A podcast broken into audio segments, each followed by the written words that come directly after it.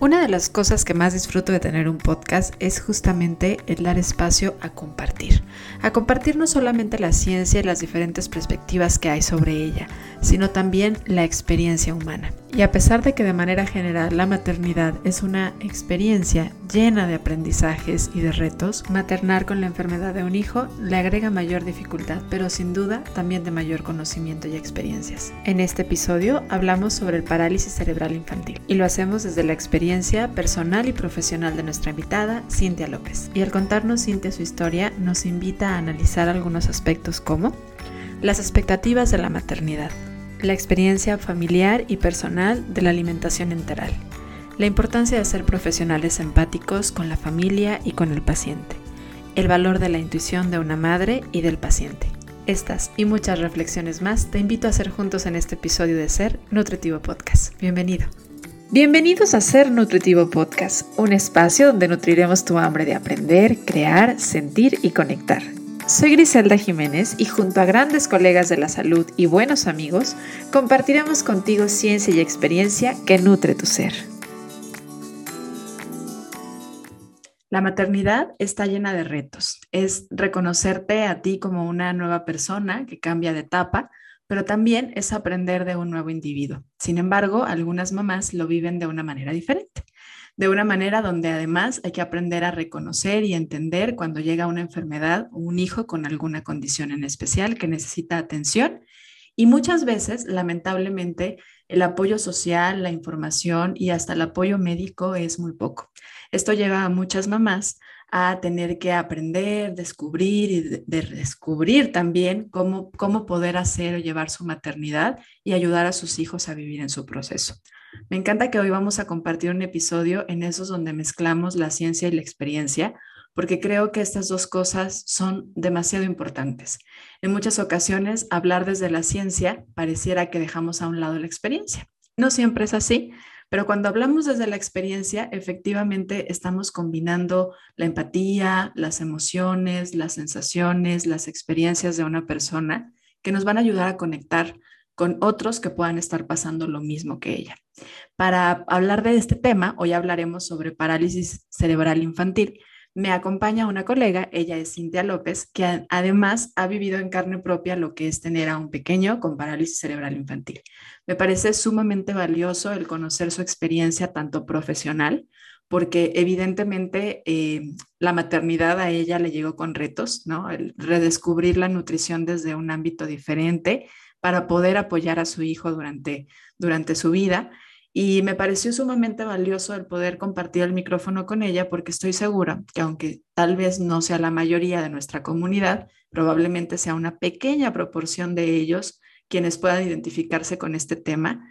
El escuchar la experiencia de alguien nos hace eh, abrir y entender que somos uno mismo, ¿no? Compartir esta parte empática y, abrir espacio a que personas que a lo mejor no se sienten reconocidas, a veces como cómo viven su maternidad, hoy se reconozcan en este audio y en la experiencia que nos va a compartir Cintia. Cintia, bienvenida y muchas gracias por decir que sí a esta entrevista de Ser Nutritivo Podcast. Si tú eres más visual que auditivo, te invito a ir a YouTube, a nuestro canal de Ser Nutritivo Podcast, para disfrutar de esta entrevista en un formato de video. No olvides activar la campanita para que cada jueves te notifique que tenemos un nuevo episodio. Ser Nutritivo Podcast también está disponible en YouTube en formato de video. Continuamos con nuestro episodio. Gracias, Gris. Un placer para mí estar aquí contigo y muchas gracias por la invitación. Yo feliz, feliz de compartir, de verdad, desde hace un par de semanas que me comentaste del tema que quisieras hablar, porque te dije, oye, estás invitada al podcast, ¿qué quieres compartir?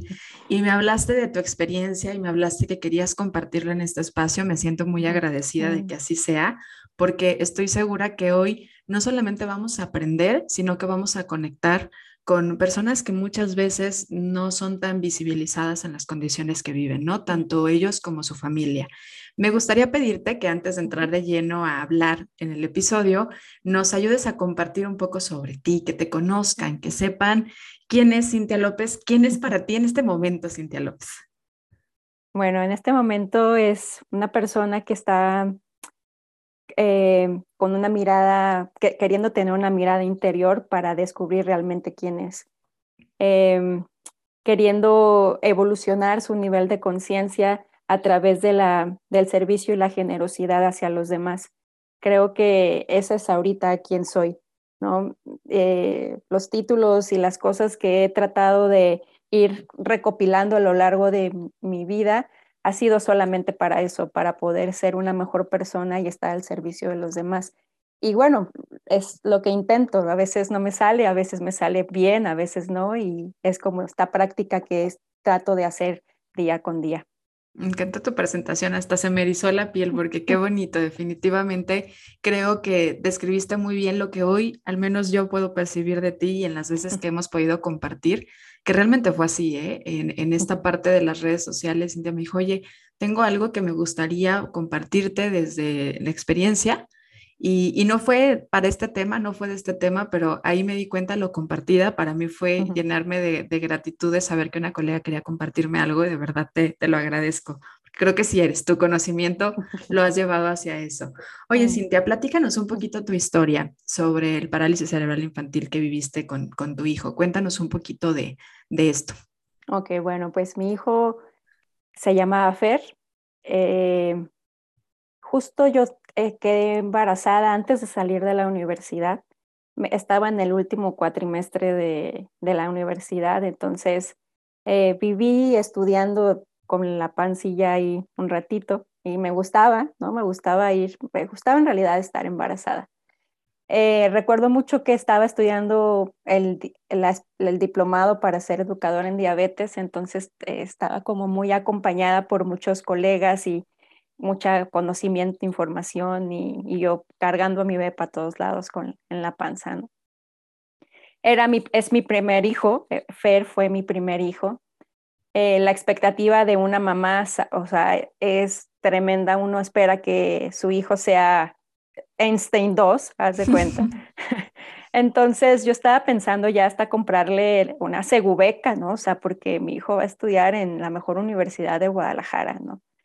Em, de, igual manera, pues, en aquel entonces, pues yo trataba de traer todo lo que fuera necesario de la mejor calidad para que cuando él llegara a darle la bienvenida como se merece, ¿no? Yo tenía biberones antirreflujo con esta, con este, con esto, o sea, con las mamilas totalmente diferentes, chupones termómetro, eh, ropa, Decidí escoger la mejor carriola que había en ese entonces. Entonces, pues había una expectativa eh, muy grande de mi primer hijo.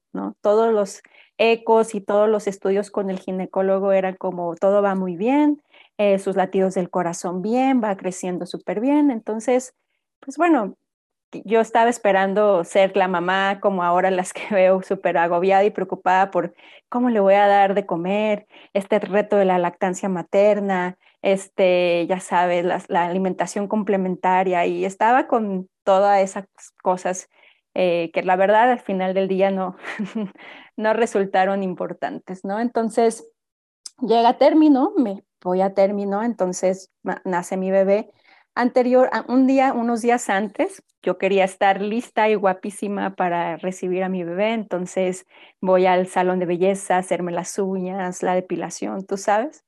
Y ahí una, una señora, yo me estaba haciendo el pedicure, me voltea y me dice, me dijo, tu hijo me está hablando y yo, ay, o sea, yo por adentro, ¿no? Esta señora, ¿qué le pasa? ¿No? O sea, ¿cómo que mi hijo le está hablando? Ajá. Y ya, y yo le dije, ah, está bien, qué bueno, ¿no? Entonces le dije, ah, está bien.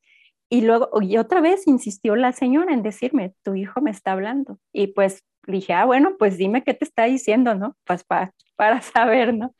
Eh, y me dice, es un niño que te va a traer mucho aprendizaje y mucho luz a tu vida. Y, y yo por dentro diciéndome, claro, o sea, ¿qué hijo no trae eso a las mamás, no?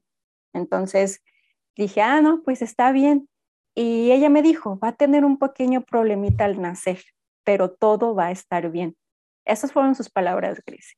Entonces yo salí de ahí, yo le dije, yo pensaba, y platicando con mi mamá, esta señora, ¿qué le pasa? Está viendo que estoy a punto de parir, o sea, obviamente yo estaba nerviosa y que me cuente, que me diga eso, o sea, como, como por qué, ¿no? O sea, como, o para qué, o sea, no. No le encontraba sentido y salí como quejándome de la señora que me había compartido lo que mi hijo le estaba diciendo o lo que ella estaba viendo. Entonces yo tenía pues la confianza extrema en mi equipo médico, en, en, el ginecólogo sobre todo, entonces uno deposita la confianza en el ginecólogo y él, uno cree que las cosas van a salir bien, ¿no? O sea, que él tiene todo listo, que tiene todo su equipo médico y que yo voy a llegar lista y mi hijo va a salir, va a llorar y todo fabuloso, ¿no? Resulta pues que ya voy al hospital y empiezo con el trabajo de parto, fue parto, yo decidí tomar los cursos psicoprofilácticos, afortunadamente los tomé porque como es una experiencia nueva, pues uno no sabe qué es ser, mamá, o sea, o parir, o cómo se siente pujar, o qué hay que hacer, ¿no? Entonces, los, los, los, cursos psicoprofilácticos me dieron como una experiencia, una información de qué era lo que iba a vivir en ese momento. Entonces, pues bueno, fue parto.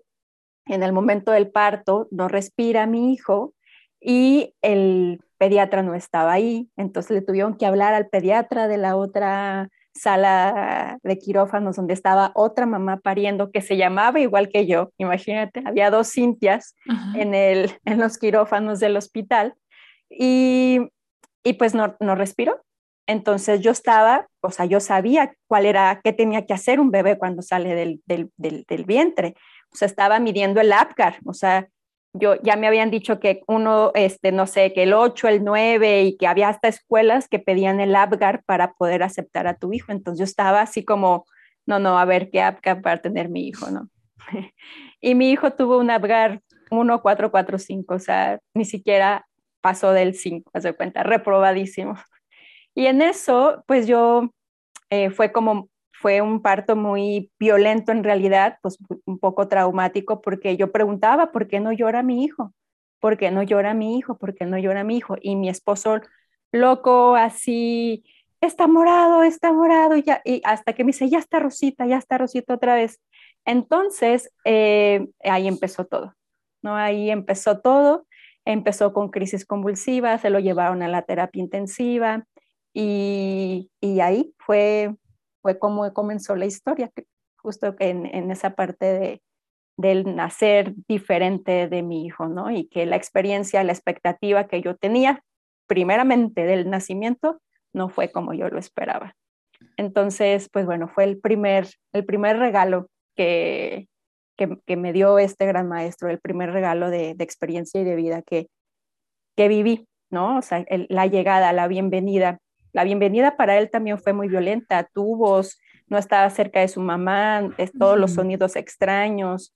Entonces, y para mí no tener a mi bebé, y yo decía, pero que no, sabía a lo que me iba a enfrentar realmente, ¿no? Entonces, de ahí, em, en ese hospital no había un médico de guardia en la terapia neonatal todavía, entonces teníamos que trasladar al pequeño a otro hospital donde realmente hubiera una terapia neonatal y pues ahí tardamos, duró un mes en terapia intensiva y pues ya me lo dieron, ¿no? Y, y dentro, pues como no succionó la primera vez, o sea, ese reflejo de succión no lo tuvo por este eh, daño cerebral que tuvo al momento del parto, entonces, pues le pusieron una sonda, ¿no? Le hicieron la funduplicatura y le hicieron, primero le pusieron una sonda, no le hicieron la funduplicatura. Entonces, pues imagina, no utilicé ningún tipo de biberón, no utilicé ningún tipo de mamila, no utilicé nada, absolutamente nada de lo que yo ya tenía en mi mente para poder cuidar a mi hijo. Y me lo entregan con una sonda horrible, o sea, le hicieron un hoyito en el estómago que se los toma y lo agarraron con unas, era una sonda, una manguera tal cual, delgadita, se llama sonda Fole, pero la, la amarraron con unos puntos entonces imagínate la piel del bebé tan delgadita, entonces se jalaban esos puntos, entonces pues yo creía que era lo normal, o sea, obviamente en la universidad yo no estudié eso. Yo estudié a contar calorías o a hacer porcentajes y a dar sistemas de equivalentes, haz de cuenta, ¿no? Sí sabía de anatomía y fisiología y algo de farmacología, pero pues no vemos, eh, en aquel entonces no se veían este tipo de de, nutrición. Entonces, imagina que yo tenía que darle con una jeringa cada cuatro horas la leche al bebé así despacito porque si no tenía vomitaba porque tenía reflujo por la inmadurez que le produjo este, esta lesión cerebral, ¿no? Entonces, bueno, pues así comienza la historia de la nutrióloga alimentando a su hijo recién nacido. Entonces, pues bueno, yo, pues yo te digo, yo confiaba en el equipo médico, yo decía, no, pues esto es lo normal, ¿no? O sea, esto así debe de ser. Eh, entonces, pero pues no dormía porque es cada cuatro horas darle de comer a un bebé. Entonces, pues en lo que veías cómo estaban y aparte los medicamentos que había que administrarle em, y, y, la comida, pues se te iba el día, ¿no? Se me iba la vida en realidad ahí.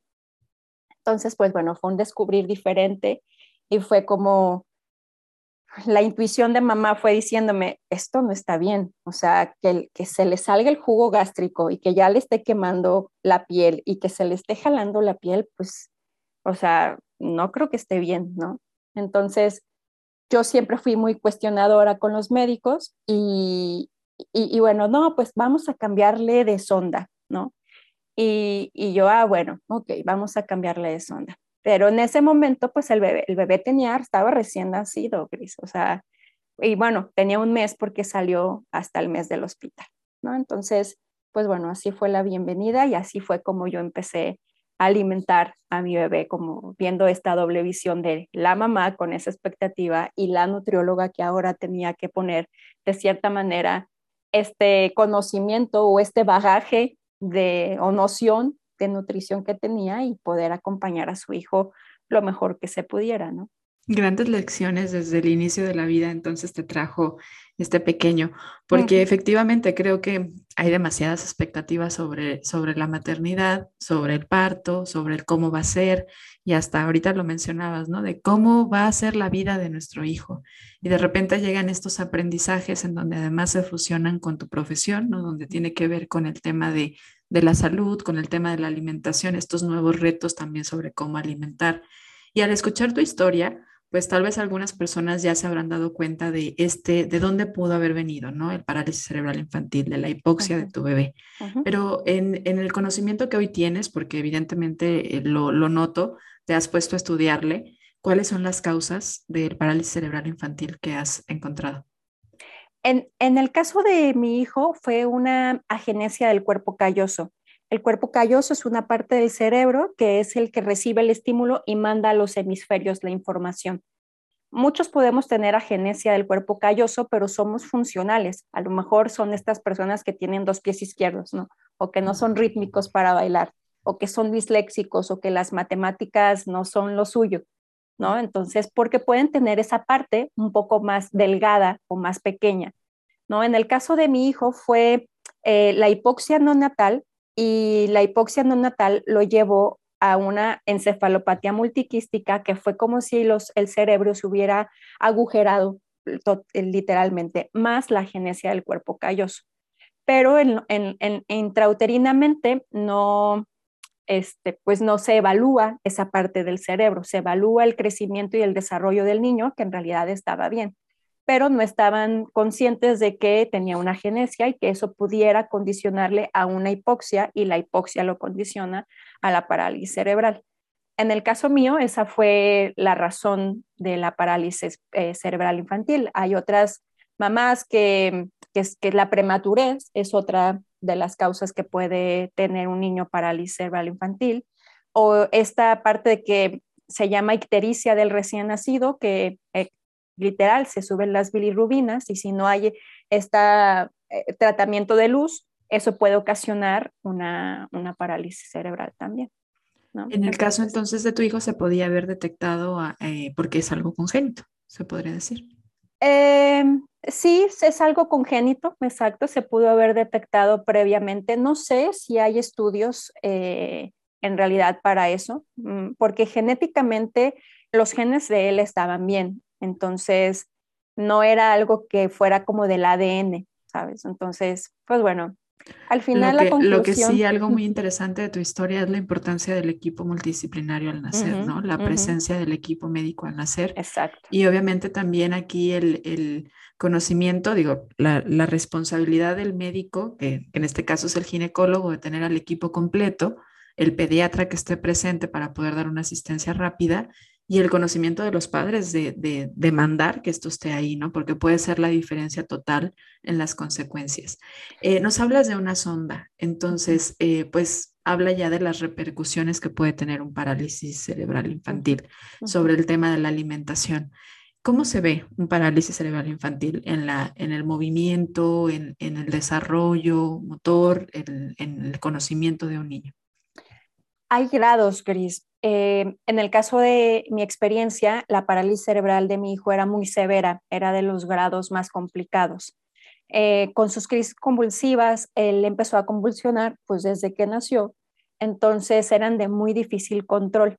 Entonces, para un papá de saber que es una crisis convulsiva, pues uno tiene como un, como, como una idea de qué es, ¿no? Y esta persona que se está eh, como vibrando y voluntarios todo el tiempo, que se cayó y que ya sabes, la lengua, la lengua, ¿no? Siempre es como que se puede ahogar con la lengua. Uno cree que esa es la crisis convulsiva, pero una sonrisa puede ser una crisis convulsiva, ¿no? Un, se llaman nistagmos, que son como parpadeos rápido, rápido, rápidos, pueden ser crisis convulsivas. Que enchueque poquitito la boca es una crisis convulsiva, ¿no? Entonces, eh, a mí, pues yo empecé y, era mi bebé y yo estaba viendo eso. Yo, entonces yo decía, esto no es normal. Aunque yo no sabía que era una crisis convulsiva, yo decía, esto no es normal.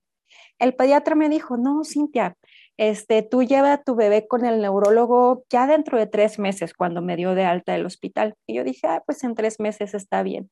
Y me dio los medicamentos, vi al neurólogo en la terapia, me dijo, bueno, eh, pues es un niño de alto riesgo, en un bebé no se puede diagnosticar parálisis cerebral infantil como tal en un recién nacido porque el cerebro tiene una plasticidad y no sabemos qué tanto va a recuperar el, bebé eh, en el transcurso de ese año, ¿no? Siempre dan como el primer año de vida como para el diagnóstico ya definitivo de una parálisis cerebral infantil. Entonces el, neurólogo me dijo, Cintia es un, niño de alto riesgo, pero si la terapia, el medicamento y los cuidados y todo, pues puede llevarnos a eh, una expectativa mucho más positiva de la que se ve ahorita, las crisis ya están controladas y bueno, ¿no? Entonces yo empiezo a ver a mi hijo convulsionando, bueno, no sabía que eran convulsiones, pero yo digo, esto no está bien. Y le hablo al neurólogo y me dijo, mándame un video y pues antes eran cámaras, no era ni el celular. Entonces, esto es hace 15 años me pasó. Entonces, pues le mando un video y, y ella me dijo, no, sí, sí, son crisis convulsivas, creo que tenemos que ajustar la dosis.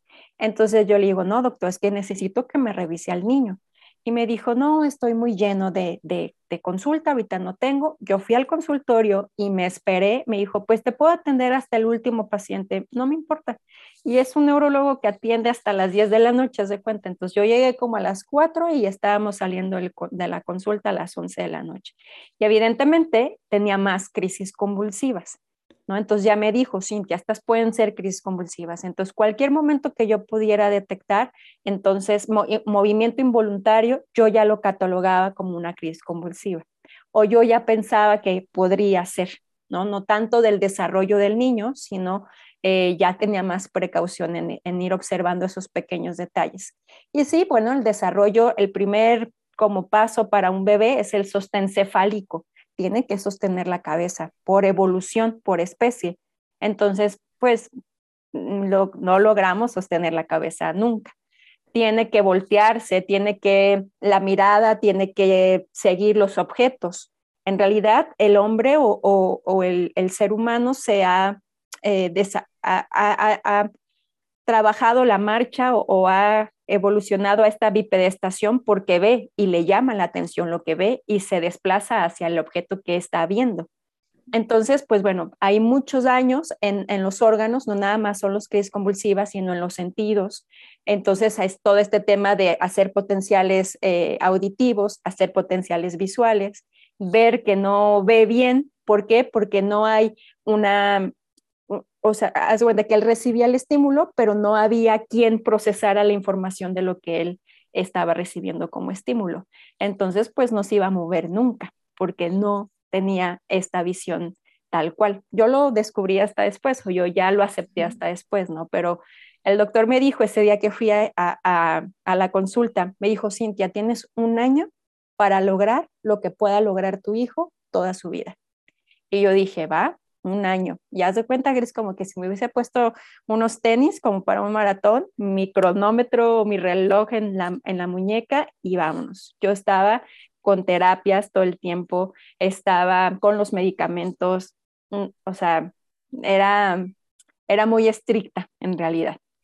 Con, mi esposo, porque él también lo, lo metía esta e, exigencia del, auto, del cuidado del niño pero empezamos a tener complicaciones. Yo le dije, oye, esta sonda no es para esto, no es para alimentación. No, no, pues hay otras sondas, vamos a ponerle otra sonda. Ok, una sonda larga, horrible también, y resulta que la pusieron mal. En lugar de llenar el globo con agua de 3 mililitros, llenaron el, globo con mucha más agua en un bebé. Ese globo cayó por gravedad y se eh, detuvo o se, se alojó en, la primera porción del intestino, que es el duodeno. Entonces el niño empezó a vomitar, no empezaba a evacuar y yo decía, esto no está bien tampoco, ¿no? Entonces lo llevo al hospital y porque los pediatras estaban en congreso en ese entonces, siempre que hay un congreso de pediatría no hay ningún pediatra. Entonces los pediatras estaban en congreso y, y yo dije, pues esto no está bien, vamos al hospital. Y la doctora, mi hijo tenía dos mes y medio o dos meses, no recuerdo exactamente, pero la doctora de urgencias, la pediatra de urgencias, me dijo, para que haga del baño, dale tecito de ciruela pasa. Y yo, no, no le voy a dar tecito de ciruela pasa. O sea, no lo, yo, yo le escuché y dije, ajá, lo estimularon con un termómetro en el ano, evacuó un poquito, pero no evacuó y tenía un abdomen inflamado. Y aparte, se ve cuando hay una inflamación eh, a nivel local y a nivel sistémica, el cuerpo eh, hace cuenta que se marmolea, como que las venas se alcanzan a ver y, se, eh, había una inflamación. Entonces yo decía, esto no está bien. Pues vamos a otro hospital con otro médico y el niño estaba ya en un choque séptico, o sea, el, el globo había perforado el duodeno, entonces había ya contenido del, pues, gástrico fuera del, de donde debe de ir y estaba todo mal y empieza la primera cirugía. Entonces, un tema eran las crisis convulsivas y la parte neurológica, pero empieza toda la parte intestinal, ¿no? Entonces, ahora sí, agárrate. ¿Por qué? Porque entonces abren, meten al niño al quirófano y hacen una yeyuna anastomosis. Eh, como que, pues, no, hacen que el duodeno no esté funcional y le conectan una parte del yeyuno al estómago. Entonces, eso es la yeyuno anastomosis, la conexión, ¿no? Y ya les tuve que decir, bueno, le pueden poner este botón, por favor, porque yo dije, tengo que investigar, o cómo, cuáles son las ondas de gastrostomía para bebés. Entonces ya le pusieron por fin el botón que les sugería al cirujano que le pusiera, ¿no? Evidentemente yo no sabía usar un botón una vez se me desinfló el globo, el niño tosió y salió volando el botón.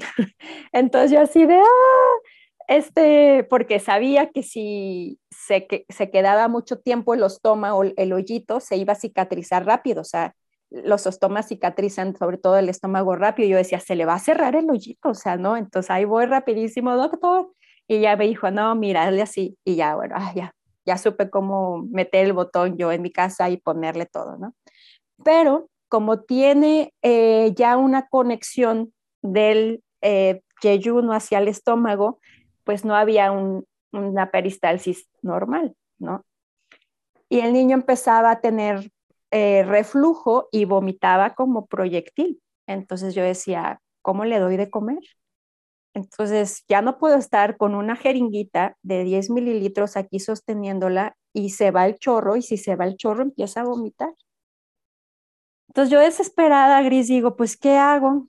Ya los 10.000 pediatras de Guadalajara, bueno, no hay 10.000, pero los que había, no, no, este es el mejor, está en, la unidad del IMSS de alta especialidad y no sé qué, y, voy y, le digo, oiga, ¿sabe qué es que necesito que me ayude? Porque cuando le doy de comer a mi hijo, empieza con síntomas de hipoglicemia, o sea, empieza con taquicardias, con diaforesis, se pone pálido y, quiere vomitar, pero por la funduplicatura que le hicieron para que ya no vomitara, pues no puede vomitar y cada que come es así, o sea, es imposible vivir así, ¿no? Ella me dice, no, Cintia, es que hay unas bombas y yo así de, ajá, ¿y dónde? Como las del hospital. Ah, sí, ¿y dónde se consiguen? Ay, no, pues no sé, pues creo que los laboratorios la tienen. Ah, bueno. Y, pues la leche, pues no, la leche está bien. Tienes que estar, regularle el goteo pues 24 horas. Y yo así, ajá. Y, y, le dije, ¿usted ha regulado una gota 24 horas? No, no, pues no. Ah, bueno. Y ya, pues obviamente no me dio ni una sola respuesta yo salí llorando de ahí, literalmente, con mi hijo abrazado y los 10.000 estudios que tenía y todo, pues yo sabía que había dentro. Y, y pues, pues no, ahí no, encontré la solución, ¿no? Entonces, eh, nuevamente tengo, logré que el pediatra que atendiera a mi hijo fuera un, un, ser humano consciente y le dijera, ¿sabe qué, doctor? A ver, dígame quién fue el maestro de estos, porque la verdad es que ningún pediatra de aquí, gastroenterólogo, me ayuda. Y me dijo, no, Cintia, pues yo creo que vas a tener que ir a la Ciudad de México. Y fui, es, fue, es cuando fui a la Ciudad de México y en dos minutos el doctor me dijo, tu hijo tiene un síndrome de dumping. Y ya me dijo, él puede comer piedras, pero solamente tienes que dosificarlo. Entonces ya dije, ah, bueno, ok. Y ya, entonces investigué dónde podía tener una bomba para nutrición enteral y solamente era espaciar y ver los tiempos que mi hijo toleraba de la con la alimentación. Podía, y él toleraba cuatro horas, cada toma era de cuatro horas por goteo, ¿no? Entonces, hasta que yo encontré eso, pues bueno, fue como pude alimentar a mi hijo sin que tuviera esos síntomas, que son los síntomas de síndrome de dumping. Hay síndrome de dumping temprano, que es a los 15 minutos que inicia la alimentación, y hay síndrome de dumping tardío, que es a las cuatro horas después de haber terminado la alimentación. Entonces, ¿Y este síndrome es consecuencia de la mala intervención o se tiende a dar mucho cuando hay parálisis mm. cerebral infantil? Eh, se da mucho en la parálisis cerebral infantil porque a los niños con la parálisis cerebral infantil les hacen una funduplicatura prácticamente de cajón. Entonces, Por la, afectación que hay en, la peristalsis y la motilidad. Y del reflujo. La funduplicatura es amarrar el esófago con el estómago y, esa eh, alteración de la anatomía del estómago da este efecto. También pasa mucho con los pacientes con cirugías bariátricas. Pero pues bueno, eh, todavía yo sigo encontrando mm, hasta hoy una niña con artresia de esófago que atiendo que no le habían diagnosticado síndrome de dumping y cada que come la niña con diaforesis, con ganas de vomitar, obviamente ya no tiene conectado todavía el esófago, entonces no puede vomitar, pero decían los papás, pues, ¿qué le hacemos? ¿No? Y, y, lo único que intentan los pediatras es cambiarle la leche, pues no es la leche, es la velocidad con la que se infunde la leche. El, reto de la alimentación por sonda, ¿no? Por cualquier tipo de alimentación vía, vía enteral, ¿no? Lo complicado que, es, que es para los papás, para la familia, y lo poco sensibles que muchas veces podemos ser los profesionales a la salud de todo el reto que se vive familiar, ¿no? Ahorita lo que decías de un goteo 24 horas, pues es, ¿y que no voy al baño? ¿Y que no, no voy a comer? ¿No voy a dormir? ¿O cómo? Ya sé, es, es algo que se pierde, ¿no? Es algo que se va perdiendo. Y bueno, eso fue como el, el, el reto cuestión gastrointestinal, ¿no? cuando se hacen cirugías de abdomen abierto y se manipulan los intestinos, los intestinos se cicatrizan eh, y puede llegar a haber bridas intestinales y se hace un masacote, literalmente, y eso puede causar obstrucción intestinal. Y justo nos pasó la obstrucción intestinal. Entonces, otra vez hay que abrir, exacto, nueva cuba, dolor, otra vez hay que abrir y de nuevo y esto fue en el primer año de vida. Te digo, y esa fue la parte gastrointestinal. A mí me quedaba, tú ya te dije, yo estaba con mi cronómetro, mis tenis, yo estaba con el reloj ah, eh, en, contra de mí. O sea, yo decía, no, se me va a acabar el tiempo y me la estoy pasando en el hospital y en la cirugía, ¿sabes cuenta? Entonces yo decía, no, terapista, o sea, terapista físico, ven al hospital a darle terapia a mi hijo. ahorita yo lo veo y digo, ay, no, o sea, qué loca, o sea, ah, ya te veré a ti. Es lo que buscas, ¿no? O sea, si puedo hacer algo, lo voy a hacer como mamá, ¿no? Si es para claro, su bienestar. Claro, o sea, y pues no, o sea, yo estaba con las dos, ¿no? Entonces, pues bueno, em, así fue el primer año, bridas intestinales, esto del globo, la alimentación, el síndrome de dumping y encontrar fórmulas que, que, que, que fueran de, de, beneficio para él, porque pues yo, lactancia materna, leche materna, o sea, no, nunca se me dio. O sea, yo llegaba a la terapia intensiva porque yo sabía que la leche materna es el oro humano y el calostro, yo se lo quiero dar a mi hijo, bueno, gris, o sea, ni con el, este eléctrico, el, el succionador eléctrico, me salían dos onzas de leche bueno, el mismo estrés que estabas viviendo no, no permitía también, ¿no? La misma producción. Y fue igual frustrante, porque ahorita yo veía una mamá que tenía gemelitos, que había tenido gemelos, que llegaba a la terapia también con sus hijos, y bueno, parezca, con galones de leche, se cuenta. Y yo así con mis dos onzas, pues bueno, ni modo ya. Reconocer las diferentes realidades, ¿no? Y evitar esta parte de la comparación. Entonces, pues bueno, y pues llegó el primer año de vida de Fer Obviamente nunca tuvimos sostén cefálico. A los seis meses encontré la terapia física que creo que fue la que con la que me quedé. Hay distintas terapias físicas de rehabilitación. Eh, la más común es la de neurodesarrollo. y hay otra que tiene una eh, tendencia más europea y otra americana, o sea, hay como corrientes europeas y americanas. Y eh, pues bueno, yo empecé con la rehabilitación y pues yo veía que a mi hijo le movían un dedito, dos deditos para un lado, para el otro, lo subían como esta pelota de pilates como para rebotar y, y decía, pues, ah, pues así es la terapia, ¿no?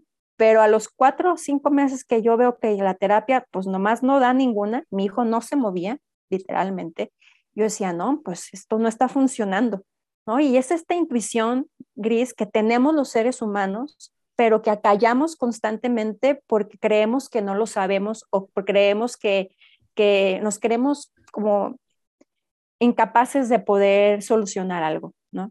Entonces, pero las mamás, en este caso, pues a mí me tocó traer ese sexto sentido que le llaman, pero es la intuición que tenemos todos. Entonces yo ahí sí dije, esto no está funcionando tampoco la terapia. Y el neurólogo, oiga, a ver, pues bueno, en la consulta de revisión, yo, sé que no es a mayor terapia, mayor rehabilitación, pero yo no veo ningún avance y ya van cuatro, cinco meses que estamos duro y dale y hasta en la terapia intensiva llego al terapista que le dé terapia a mi hijo. Entonces ya me dijo, bueno, Cintia, hay una terapia, pero los niños lloran. Y yo, pues yo prefiero que llore una hora a que llore toda su vida porque está todo este, con contracturas y con escoliosis y todo mal, ¿no? Me dijo, se llama Boita. Ok, eh, este es el, el, terapista que viene a Guadalajara. Es, es, un señor que va cada 15 días, en el, sigue yendo cada 15 días a Guadalajara. Eh, él estudió en Europa esta terapia, él se hizo terapista físico, pero igual vio lo mismo que yo, que no funcionaba lo que él hacía y encontró otras opciones. Y el momento en que me dijo, a ver tu hijo, y ya, y él era muy rudo, y me dijo, no, me dijo, tu hijo es una piedra. Y yo, ya lo sé. o sea, no necesitas decírmelo, yo los veo, ¿no? Me dijo, a ver, vamos a ver.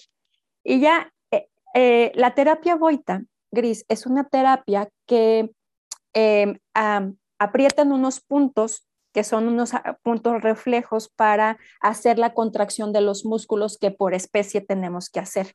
O sea, no es que, que o sea, un caballo lo haga, no, el ser humano tiene esos puntos y eso es lo que hace la terapia, activar como esta secuenciación de los músculos o esta contracción muscular para que pueda eh, contraerse. Entonces, cuando él activa los puntos, yo, mi hijo se mueve y yo dije, aquí soy. Y le hablé a mi esposo, ¿qué crees? Se movió Fer y me dijo, ¿cómo crees? Y yo sí, porque yo era la que hacía todo, ¿no? Él trabajaba y yo me encargaba de todo pues de aquí soy y cada que venía Carlos, cada mes venía, 15 días, yo estaba en la terapia Boita. La terapia Boita tiende a que el papá haga la terapia, ¿no? Pero yo dije, yo no quiero ser la terapista, yo quiero ser la mamá de mi hijo y yo decidí no dar terapia. Hay otras mamás que quieren, deciden que quieren dar terapia y adelante, ¿no? Porque esa terapia tendría que darse una vez que son 10 minutos, cuatro veces al día. No, pero bueno, yo decidí que no. Y, pero seguía con crisis convulsivas, Grace. Entonces ya pasó, ya estamos casi en el año de vida de mi hijo y seguía con crisis convulsivas. Entonces llego a mi terapia de revisión con el neurólogo, ya se me estaba agotando el tiempo y le dije, oiga, yo sé que no, a mayor terapia, mayor rehabilitación, pero si mi hijo sigue convulsionando, pues nunca vamos a lograr gran cosa. Y así, las palabras grises del neurólogo fueron, señora, tiene que tener fe. Y yo, ay, este hombre, o sea, no sabe cómo me desvivo rezando por las noches pidiendo que mi hijo esté mejor. O sea, cómo se atreve a decirme que tengo que tener fe, ¿no? Pero tiene que tener fe. Y yo, sí, ay, bueno, la consulta fue de eso. Pero y me dijo, te voy a dar este medicamento que me ha funcionado muy bien como los niños como tu hijo. Me dijo, vamos a empezar con unas dosis de ascenso, porque así van con los bebés, vas con dosis pequeñitas hasta la dosis tope. Y me dijo, pero tienes que tener fe. Y yo, ay, está bien, doctor. Y salí literalmente con la hoja, o sea, en la mano y diciendo, tal vez el doctor tiene razón, porque he perdido la esperanza de que algo mejor puede llegar para mi hijo, ¿no? Y pues para mí en realidad, porque pues yo soy su mamá, ¿no? Entonces fui así con la hoja a la farmacia y por favor me da este medicamento y así como mandándole buena vibra al medicamento y empecé a dárselo así con mucha esperanza en realidad le empecé a dar el medicamento y con mucha confianza de decir, sí, algo bueno tiene que pasar, algo mejor está por venir, ¿no? Que, que son muchas frases trilladas que escuchamos y que, bueno, eso nos alienta a seguir adelante, ¿no?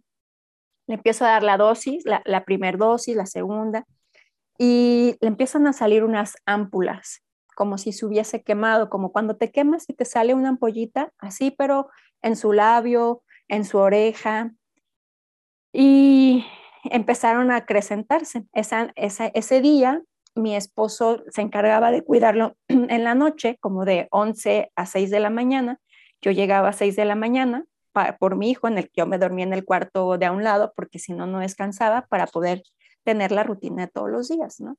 Entonces llego y me dijo, pasamos una noche pésima, no, o sea, estoy con la perilla sacándole los mocos, eh, no, no, puede respirar y, y, y, la, y vi las ámpulas. Y ahí otra vez dije, esto no está bien. Entonces le hablo al pediatra y le dije, oye, ¿sabes qué? Pues es que está pasando esto. Y me dijo, no, Cintia, yo estoy en cesáreas, ahorita no te puedo atender, este, si quieres háblale a Mercado. Mercado era el neurólogo, es el neurólogo. Entonces ya le hablo al doctor, afortunadamente me contesta porque el doctor prácticamente contesta hasta las 11 de la, contestaba hasta las 11 de la noche, eran las 6 de la mañana. Y me dice, le dije, oiga doctor, es que sabe qué, yo veo a Fer así, así, así. Y me dice, inmediatamente te vas a ir al hospital. Ahorita te va a estar esperando fulanito de tal en este hospital y tienes que irte ya, ahorita. Me da miedo que sea un Steven Johnson. Y yo así de, mm, un Steven Johnson, ¿y eso qué es? Entonces ya, pues vámonos, vámonos al hospital, preparé todos mis medicamentos porque obviamente yo estaba eh, pues con este reloj encima y llego al hospital y me quitan, a, me dice, a ver, señora, de urgencias, llegué, ¿no? ¿Qué tiene su bebé? Y yo le dije, no, pues como una pequeña alergia. Y entonces lo ve la doctora de urgencias, me lo quita, así, no señora, présteme su bebé. Y así como esta película de ER, que todo el mundo corre por todos lados, y aquí y esto, y, y yo estoy, estaba histérica porque los medicamentos, los anticonvulsivos, o sea, si de por sí estoy cuidando eso, y, y ya bueno, a ver, póngale los medicamentos, señora. Entonces, el botón tiene una extensión que le tienes que acomodar la extensión para que puedas colocarle los medicamentos porque no hay jeringas, se llaman jeringas de Luer y no siempre hay jeringas de Luer, pues entonces pues ya, ya sabes, ¿no? Acá la jeringa, ya le pasé los medicamentos. Entonces baja el pediatra, otro, el pediatra que me había mandado el doctor eh, neurólogo, y me dice, Cintia, ya eh, tu hijo está en la terapia intensiva y yo, otra vez. Entonces, efectivamente tiene un Steven Johnson, no lo vas a poder ver hasta las, a la hora de la visita, que es en la tarde, que es a las 5 de la tarde, ya está atendido, ya están las enfermeras atendiéndolo y pues bueno, vamos a ver cómo evoluciona. Y yo, bueno, y ya mi esposo, ya quédate tranquila, pues hay que estar tranquilos, ya lo están atendiendo. Y yo, bueno, pues no, no, no era como mucho consuelo para mí, ¿no? Otra vez terapia intensiva, otra vez, eh, pues lo que es la terapia intensiva, ¿no? Es un, una rueda, eh, una montaña, rusa, de emociones. Entonces yo decía, bueno, ya, ok. Llego a las 5 de la tarde, Gris, a ver a mi hijo y estaba en el aislado, dos enfermeras atendiéndolo, eh, así como astronautas, porque en el aislado pues se entra así. Entonces ya que está en el aislado fue como que mm, no está bien. Entonces entro y literalmente fue como si a mi hijo lo hubiesen metido a un caldero de agua caliente y lo hubiesen sacado. El Steven Johnson es el síndrome del gran quemado, eh, así se le llama. Entonces, literal, estaba todo quemado. Entonces yo dije, ¿qué es esto? Y era el medicamento que yo tenía que tener fe, ¿no? ¿Fue efecto del medicamento? Fue un efecto secundario del medicamento. Okay, entonces las sulfas y en este que son antibióticos, por eso qué bueno que hoy hay una restricción o hay un cuidado mayor con el consumo de antibióticos. Y la importancia de respetarlo, ¿no? Ajá, y este medicamento que se llama lamotrigina eh, tienen ese efecto secundario. Entonces fue algo así, pues lo vi, yo dije, ahora sí, ¿qué es esto? O sea, ¿qué, qué, o sea ¿con qué fe quiere que pida Dios? ¿No? Cuando pasa esto y, y literal, no aguanté ni cinco minutos en la visita, me salí llorando, literal como la loca en el hospital. O sea, yo decía, ya, o sea, no puedo más, o sea, ¿qué, qué más, qué más sigue? Y, el síndrome del gran quemado o este Steven Johnson, las quemaduras inician de adentro hacia afuera. Se quema el esófago, la uretra, los, eh, los cachetes por adentro, las palmas, las plantas, los ojos. Eh, entonces, em, es muy, muy doloroso porque la limpieza de los ojos, o sea, si, si tus ojos se pegan, se cicatrizan, no hay poder humano que pueda abrir los ojos o que pueda volver a ver. Entonces, si algo veía eh, y con el Steven Johnson se le cicatrizaba, pues era ya no ver nada, ¿no? Entonces la oftalmóloga iba todos los días a hacer limpiezas. A mi hijo no lo pudieron intubar porque está todo quemado del, del esófago. Entonces, pues fue, muy doloroso para él, muy, muy, muy doloroso. O sea, su cara, em, literal, se hizo toda costra, como, como carbonizada, como si estuviera quemado. Y algo muy sorprendente del Steven Johnson es que no deja cicatrices. Sí, sobrevives. Entonces, ahí fue cuando yo dije, ok, ya entendí, creo que ya entendí. Y, y fue, si, si es, él pasa esta Navidad, porque fue en, esa, en el fin de año, este, ya está, a mí no me importa si Fer habla, a mí no me importa si Fer ve, a mí no me importa si Fer sostiene su cabeza, si camina. La misión como que yo entendí que tenía como mamá era que mi hijo tuviera que estar lo más feliz que se pudiera el tiempo que estuviera conmigo. Y, y sobrevivió, sobrevivió al Steven Johnson. Eso fue el primer año. Pasaron muchas cosas más, neumonías, un niño con parálisis cerebral. La neumonía es parte eh, de las complicaciones que tienen frecuentemente. Porque aparte de las micros, de, lo que pasa por la comida, eh, hay microaspiraciones de la saliva. Entonces esas microaspiraciones van acumulándose en el pulmón y eso causa neumonías. Y aparte, pues no tienen el mismo movimiento. Aún tengan terapias, eh, es muy común que tengan neumonías. Entonces, así fue, pasaron, no sé, a lo mejor 10 neumonías más eh, otro tipo de complicaciones como esto de las bridas y una pancreatitis porque tocaron el páncreas cuando abrieron. Y, pero lo más traumático, lo más que marcó fue el nacimiento y el Steven Johnson. Y de ahí, pues ya, ya fue como, no fue fácil, pero ya fue como aceptar esta parte y ya es como ir buscando cosas que pudieran ayudarle a mi hijo. En cuestión, por ejemplo, de la alimentación, toleraba solamente tres alimentos. y, con esos tres me quedé. O sea, no, o sea, aún a pesar que yo quería darle el montón, con esos tres nada más, yo tenía una nutrición enteral nocturna, o sea, yo iniciaba a las 8 de la noche mi, mi cena y terminaba con el desayuno a las 8 de la mañana para poder irme a las terapias, porque si no me la pasaría dándole de comer. Entonces, es como yo ajusté los tiempos para poder vivir la dinámica que es tener un niño con parálisis cerebral, ¿no? ¿no? O sea, no vivir para alimentarlo, que obviamente era parte importante.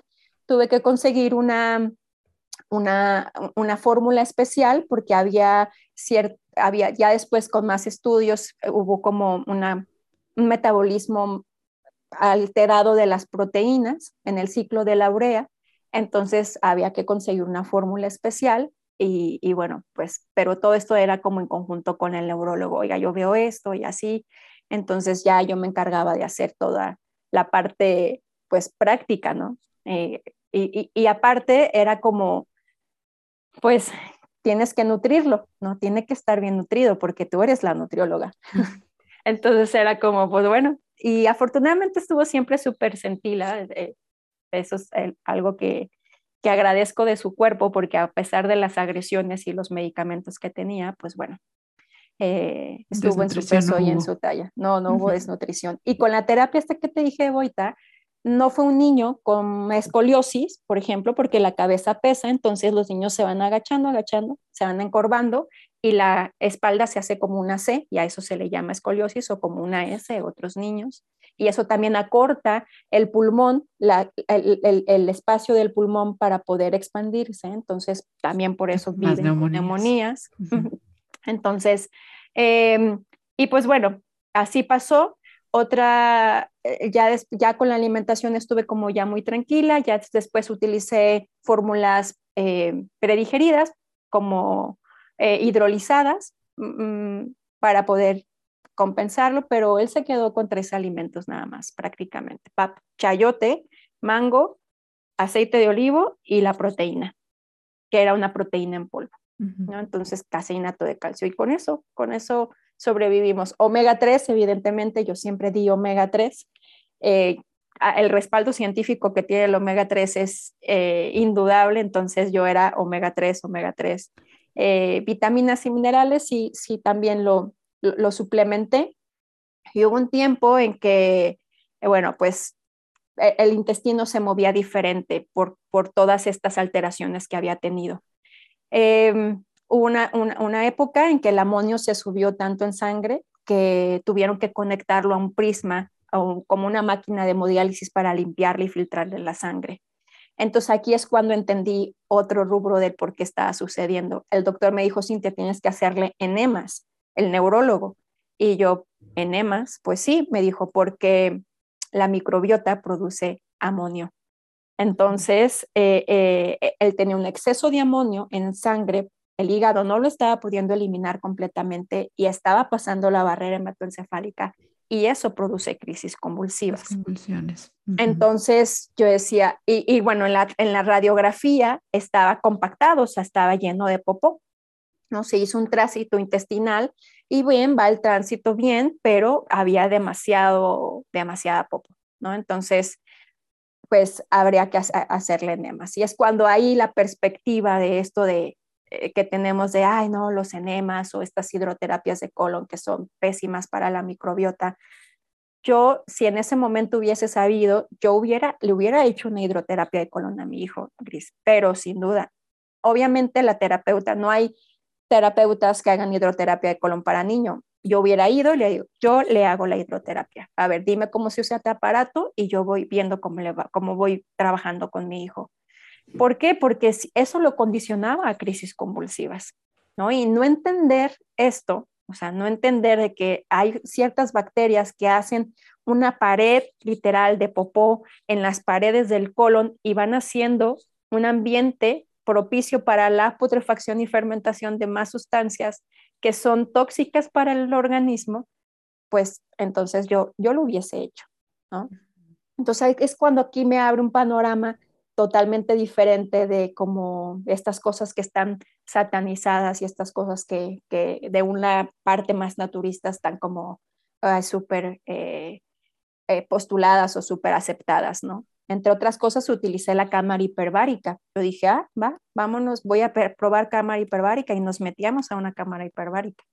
Era como un submarino gigante y yo sufro de claustrofobia, pero ahí cierran como el submarino para bajar las atmósferas y que tú puedas oxigenar mucho mejor.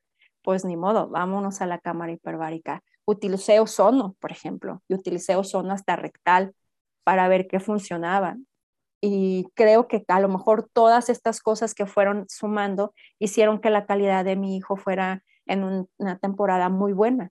Fer fue al kinder, tuve Festival del Día de las Madres, fue un kinder normal, yo decidí meterle un kinder normal para que escuchara los sonidos de los niños de su edad y no lo metí a un, un kinder de niños con parálisis cerebral, lo metí un kinder normal, le llevaba una monitora y la monitora son estas personas que acompañan a, los niños para todo y, ella lo asistía y él iba a la escuela. Entonces fue una etapa muy bonita de él y creo que todas estas cosas que sumaron a, la experiencia de su vida y a mi experiencia como mamá hicieron que él estuviera bien, que, él estuviera eh, como tenía que estar en ese, en ese entonces. Y bueno, la complicación mayor, como te decía, es la neumonía él trascendió después de una neumonía.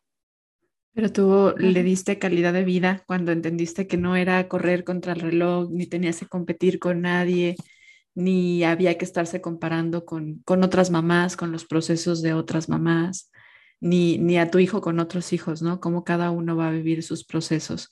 Creo que tu historia está llena de enseñanzas, muchas, yo ahorita eh, me quedo con algunas, probablemente tú otras y quienes nos escuchen también algunas otras.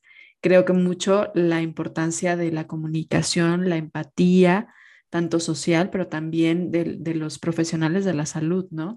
De reconocer a esta intuición de los pacientes y de los papás como algo válido y valioso sobre todo, porque muchas veces entra el ego de, de lo que nosotros sabemos, de lo que nosotros creemos, de lo que conocemos, y no nos abrimos a la posibilidad de lo que ellos realmente están viviendo y sintiendo 24/7. Eh, abrir también un poco a la posibilidad de cosas que a veces, si bien la evidencia científica no es tan, tan latente, tan fuerte, pues si le dan mejor calidad de vida a una persona y sobre todo a una persona que, que sabemos que su vida a lo mejor va a ser corta y que la calidad de vida ya está mermada por otros factores y si le mejora, eh, menos en el momento, creo que hay que abrirnos también un poco a eso y respetar ese tipo de decisiones, ¿no? Eh, muchas enseñanzas, muchas. El, el, hecho también, creo yo, de, de, de, las enfermedades o consecuencias que también vienen de una, ¿no? O sea, no es como que esté aislado y decir, bueno, pues es un parálisis cerebral, cómo se conecta con todo, porque todo está conectado en nuestro cuerpo. Ahorita lo que decías de la importancia de, pues, de la limpieza, de una buena microbiota, de la evacuación, para que no, no estuvieran estas convulsiones tan frecuentes como ya las tenía.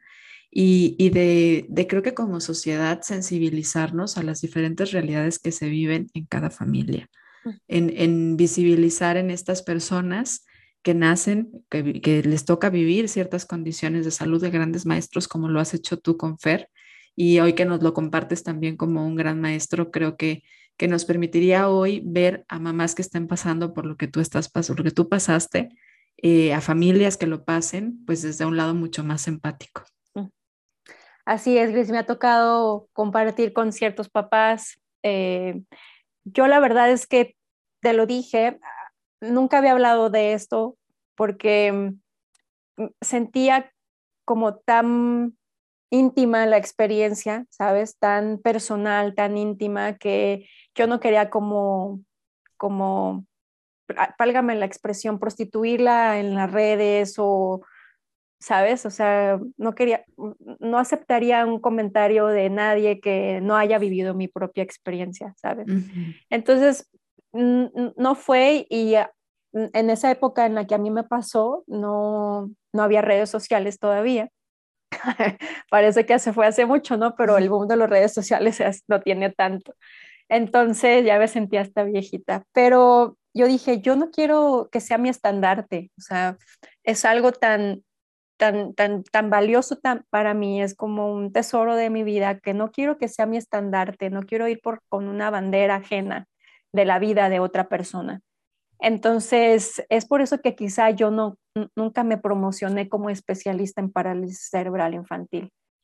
Primero quise construirme, quise construirme como, como Cintia nutrióloga, o sea, ya te puedo decir, sí, soy especialista en parálisis eh, cerebral infantil y, y lo viví y lo estudié y sé qué es lo que estás pasando de las dos visiones, pero es la primera vez que lo comparto porque sé, ya me siento yo, ¿sabes? No, no, estoy con la bandera de Fer o Fer es el, que, el que está este, exhibiéndose, sino es la experiencia de Cintia que se construyó a través de la experiencia de su hijo y de su maternidad.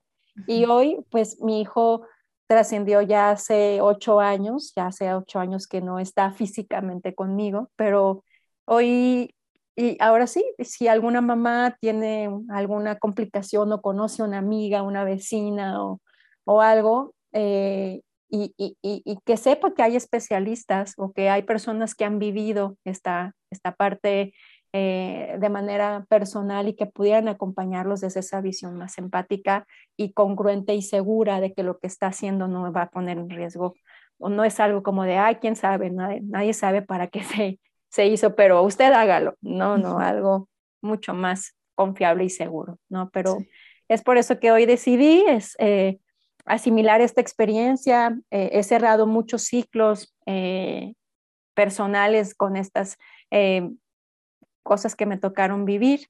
Y, y, yo siempre voy a estar agradecida, siempre, siempre bendigo la vida y la muerte de mi hijo. es mi gran maestro de vida personal y profesional. Yo aprendí ahí lo que nunca aprendí y lo que no he aprendido en, nada y, sigo estudiando, me encanta estudiar, ¿no? pero, pero bueno, Fer ha sido mi gran maestro. Pues muchas gracias por, por compartirnoslo, gracias por, por abrir esta posibilidad a entenderlo, a, a, sensibilizarnos a lo, que, a lo que viviste y a sensibilizarnos también con otras familias, India. Oye, Cintia, pues estamos entrando a la recta final de este episodio donde compartimos, de verdad siento yo que una, uno de esos episodios bien lindos donde entra la experiencia personal, donde conectamos con las historias que son únicas y yo creo que ya nos podemos dar cuenta un poco de cómo le haces para nutrirte, pero me gustaría que nos ayudes a, sintetizarlo. ¿Cómo disfrutas nutrir tu cuerpo? Mira, la verdad es que a veces me considero un ser humano muy imperfecto hay días que tengo eh, esta necesidad de, alimentarme adecuadamente, hay días que no, eh, en cuestión de la nutrición física, ¿no?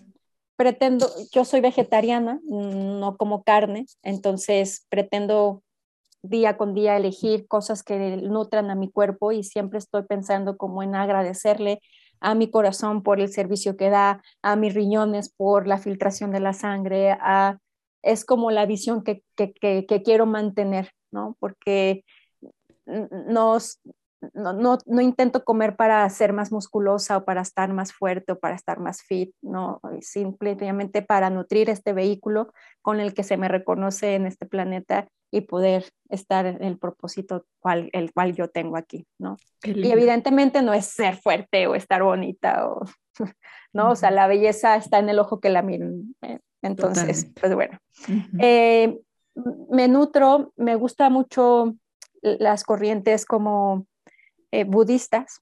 Eh, encontré una, parte que me hace sentido em, como de la meditación y eso. Ahí es una parte en la que me, que me nutre mucho. Estudio también cosas como la conciencia y la mente, la felicidad y estas como preguntas que el ser humano tiene y hoy me las estoy cuestionando, entonces es una parte en la que me nutro. Me nutro mucho al compartir con mi hijo. Tengo un, otro hijo que se llama Leo y, me nutre mucho compartir con él, compartir con mi esposo y con él.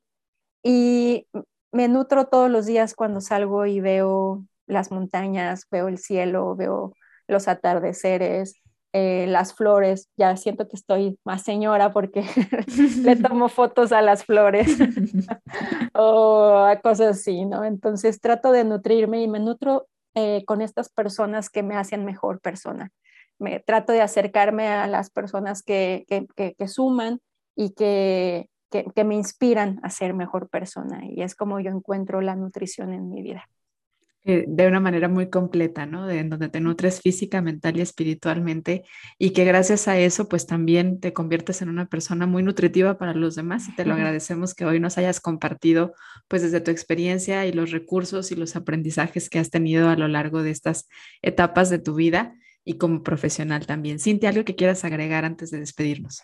Solamente agradecerte por el espacio y la oportunidad que me das eh, de compartir mi experiencia y de compartir esto que en algún momento sentí este llamado contigo de, de, expresarlo aquí. Te digo, Fer tendría 16 años, entonces eh, ha estado guardado de cierta manera en mi corazón y con mi gente allegada a lo que me conoce, pero bueno, pues hoy comparto hacia toda tu comunidad esta, esta experiencia que espero que sea algo que les pueda enriquecer y que pueda sumar a las vidas de cada uno de los que lo escuchen.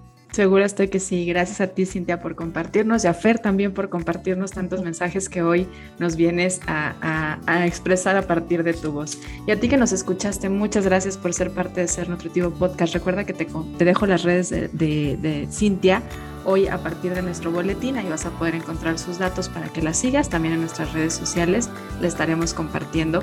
Por si conoces a alguien que requiera de un acompañamiento profesional en esta área, una mamá que requiera también de apoyo, contención, de alguien empático a este tema, pues Cintia creo que es la, la forma correcta de llegar a ello. Muchas gracias por escucharnos. Recuerda que cada jueves encuentras un episodio nuevo. Gracias.